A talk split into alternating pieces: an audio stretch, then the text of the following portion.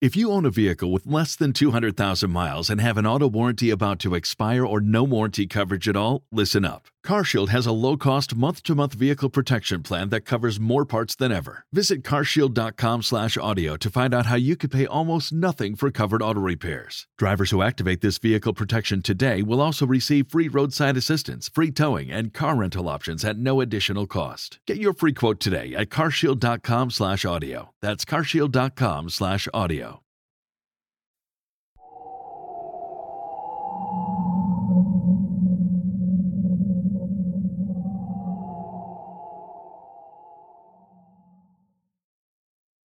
Permítanme empezar diciendo que el año pasado me internaron tres veces en un hospital psiquiátrico por psicosis y depresión.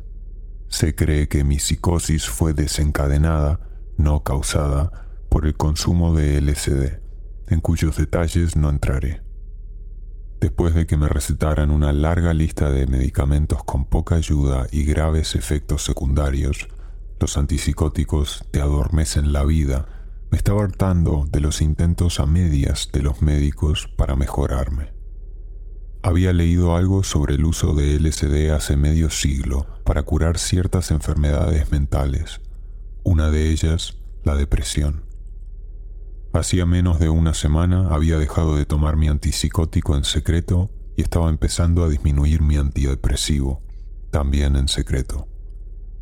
Como la depresión era el principal enemigo de mi bienestar, decidí probar el LSD por mi cuenta para vencerla, a pesar de cómo pudiera afectar a mi psicosis. Suele ser bastante difícil conseguir ácido donde vivo, pero inesperadamente hice un nuevo contacto y conseguí cuatro dosis al final del día. A eso de la una de la madrugada me estaba dirigiendo a casa y decidí que para que mi viaje no durara mucho hasta el día siguiente, Tenía que hacerlo en ese momento, así que me tomé las cuatro caladas, aproximadamente media hora antes de llegar a mi casa. Ya estaba acostumbrado a hacer autohipnosis antes del viaje para asegurarme que sea uno bueno, pero como esto es terriblemente difícil de hacer mientras se conduce, decidí renunciar a ello. Mi mentalidad era bastante típica de esa época en mi vida estaba impregnada de una tristeza leve o moderada, apatía y una profunda sensación de estar solo, incluso cuando estaba entre amigos íntimos. Como nota al margen, vivo con mis padres y tenía 17 años en aquel entonces. Mis padres sabían de mi anterior consumo de drogas debido a mi hospitalización, pero yo les había convencido de que eso era cosa del pasado. A medida que me acercaba a mi barrio, era cada vez más consciente de la creciente intensidad. A los cinco minutos de sentir por primera vez los efectos de la droga, estaba empezando el viaje en serio. Me detuve en mi vecindario, por suerte, ya que cada vez me resultaba más difícil conducir, y me paré a hablar con el vigilante de la puerta. Vivo en un campo de golf muy arbolado, lo que da lugar a viajes bastante interesantes. Por suerte era el joven guardia que no tiene problemas con las drogas. Después de un rato de charla, le dije que me estaba drogando y que tenía que volver a casa, pero que no se preocupara si me veía en el campo esa noche. Así que aparqué en el camino de entrada y entré por la puerta, encontrándome cara a cara con mi madre en una zona bien iluminada. Afortunadamente, ya actué lo suficientemente raro normalmente como para que tripear mientras mis padres están presentes sea relativamente fácil, siempre y cuando sea un corto periodo de tiempo. Pero sabía en este caso que tenía los ojos muy dilatados y la expresión de mi cara era de miedo, así que estuve a punto de entrar en pánico. Por suerte pude mantener una conversación muy breve, con pocas preguntas y solo un poco de confusión evidente por mi parte lo cual no es nada fuera de lo normal en mí. Mientras subía a mi habitación, pensaba en cómo asegurarme de no tener que volver a relacionarme con mis padres esa noche.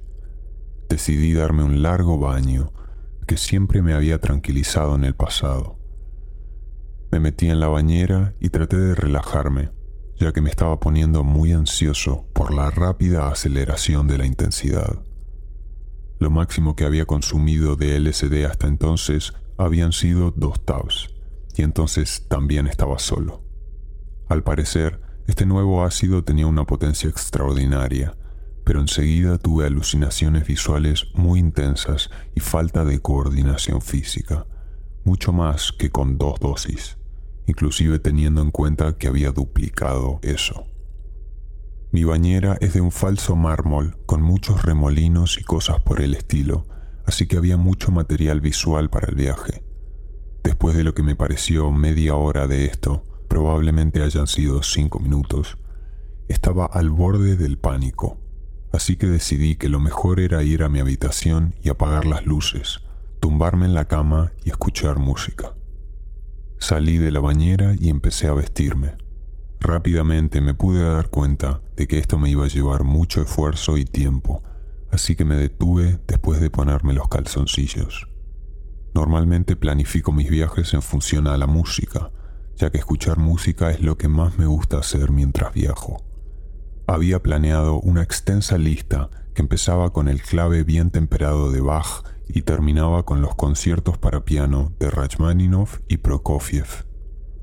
Cuando llegué a mi habitación me di cuenta rápidamente de que para hacer todo esto, primero tendría que encontrar la lista, luego encontrar los CDs, luego encontrar las cajas de los CDs que ya estaban en el cambiador y luego cambiarlos.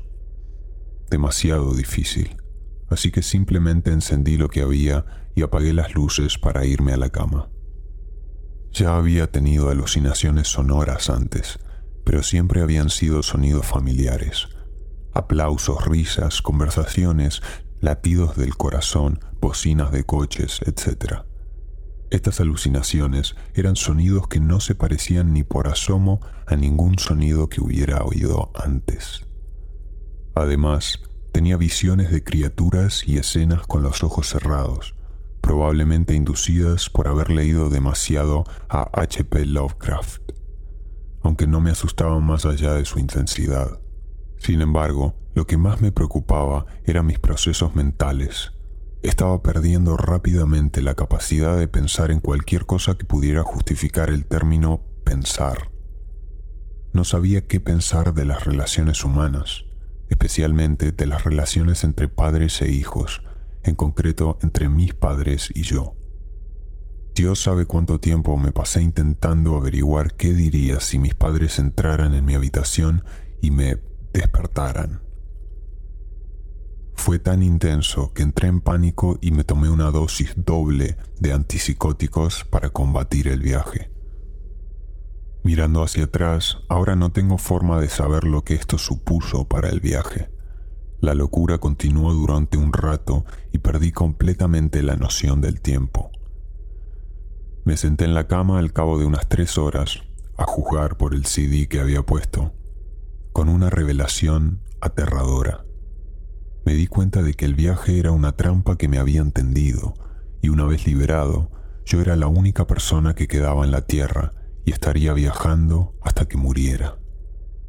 Fue una sensación increíblemente terrible, acompañada de un intenso subidón de lo que creo que debía ser adrenalina.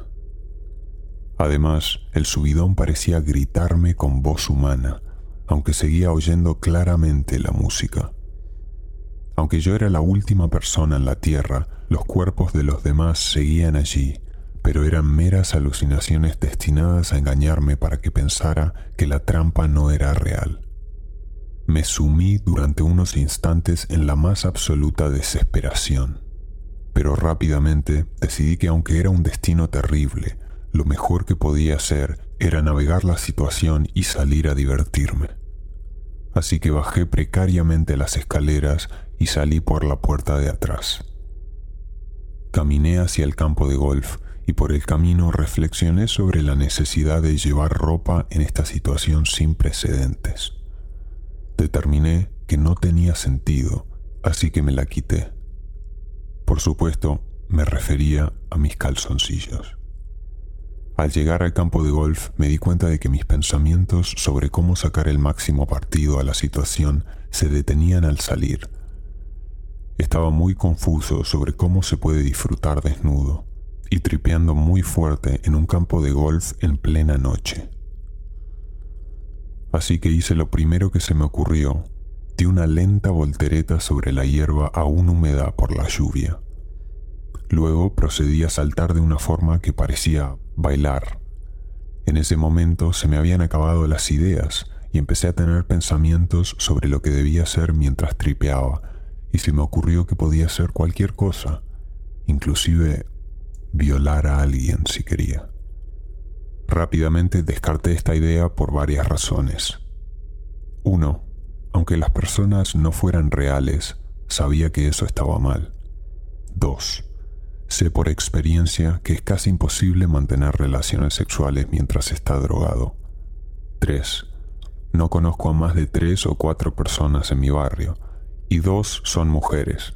Ninguna de ellas es atractiva o tiene menos de 40 años. Y por último, cuatro.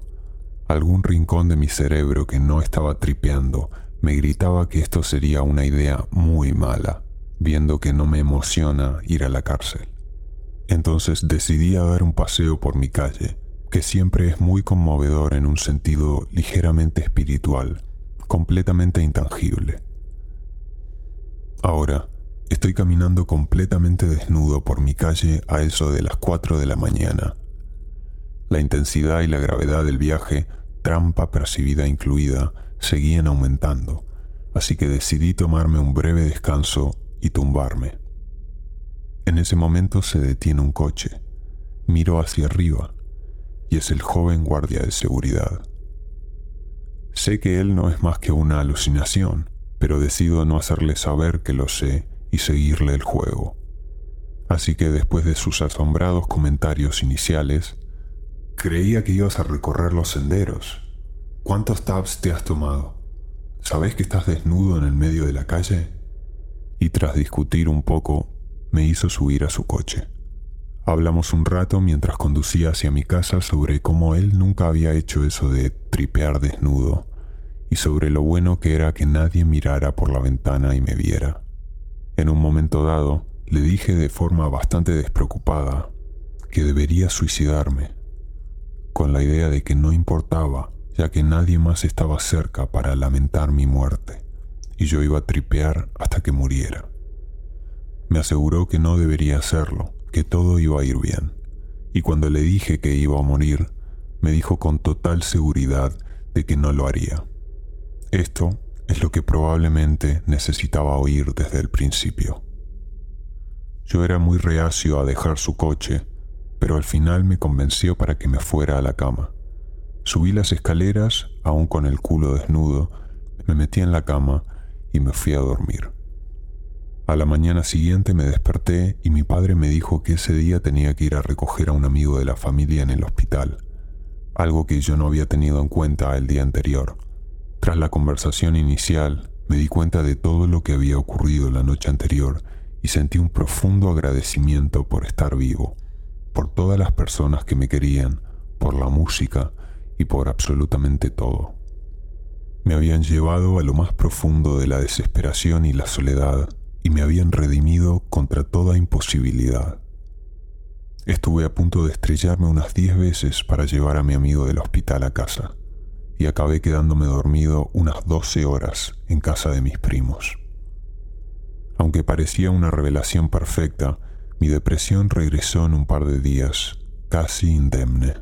Sin embargo, tuve una charla con mi mejor amigo menos de una semana después, y aunque sabía lo del viaje, no conocía ningún detalle. Sobre el tema de las drogas, la vida y el suicidio, me dio una hermosa y poderosamente conmovedora oratoria y dijo muchas de las mismas cosas que yo había pensado después de despertarme. Casi que me emocioné hasta las lágrimas y sentí claramente que Dios me estaba diciendo algo, algo que no podía seguir ignorando. En ese momento decidí dar un giro en mi vida y dejar de ser tan imbécil y de sentir constantemente lástima de mí mismo. Han pasado varios meses desde entonces, y aunque de vez en cuando me he sentido fatal, como todo el mundo a veces, el yugo de la depresión y de pensar constantemente en el suicidio se ha disipado por completo. después de muchos años de sufrir bajo su tiranía cada vez mayor. En cuanto a mi psicosis, tengo la sensación de que ha disminuido un poco, o simplemente ha dejado de ser importante, aunque sigue siendo ocasionalmente molesta, pero dentro de unos límites tolerables. Me doy cuenta de que aún me queda un largo camino espiritual por delante con muchas pruebas, pero ahora sé que puedo sobrevivir a cualquier cosa que Dios me haga pasar. A menos, claro está, que me mate.